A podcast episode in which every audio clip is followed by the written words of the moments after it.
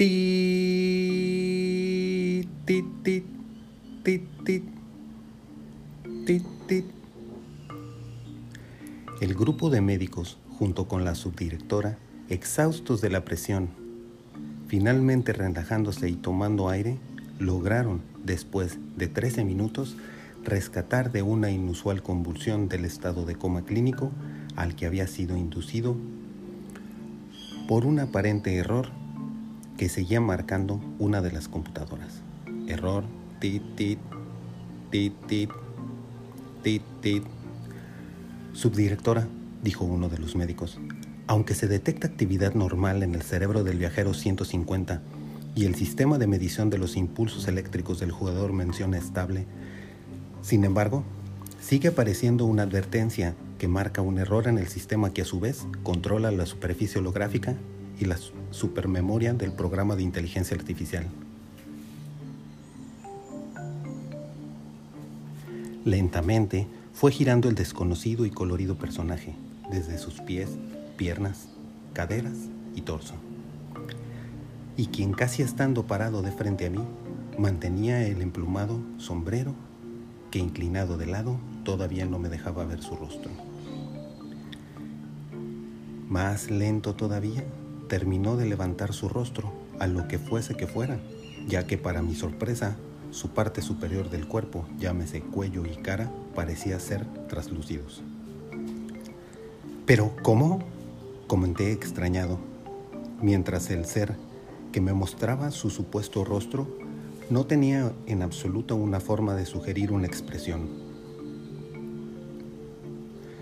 Aunque sus manos me recordaban las manos de un trabajador del campo, este desconocido, al que tuve a bien llamar el maestro espejo, carecía por completo de cuello, rostro y cabeza, dejando al parecer sentar sobre una superficie entre translúcido y gelatinoso transparente el colorido sombrero que se ataba a lo que parecía ser su barbilla.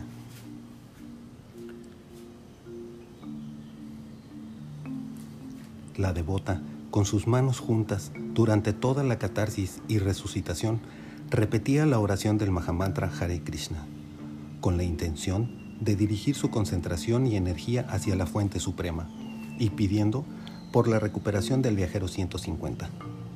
Terminó gritando el Mahamantra en medio de los comentarios y gritos desesperados de los paramédicos en función.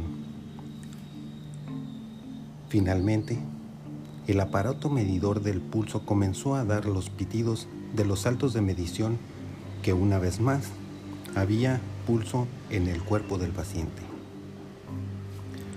Hare Krishna, exclamó exhausta también. Hare Krishna, contestaron varios más en la sala de investigación, quien hasta el momento había recuperado el pulso, mas no la conciencia del participante 150, quienes con el afán de aguardarle y ayudarle a recuperar su memoria, ahora tendrían que esperar que saliera del estado de coma en el que continuaba.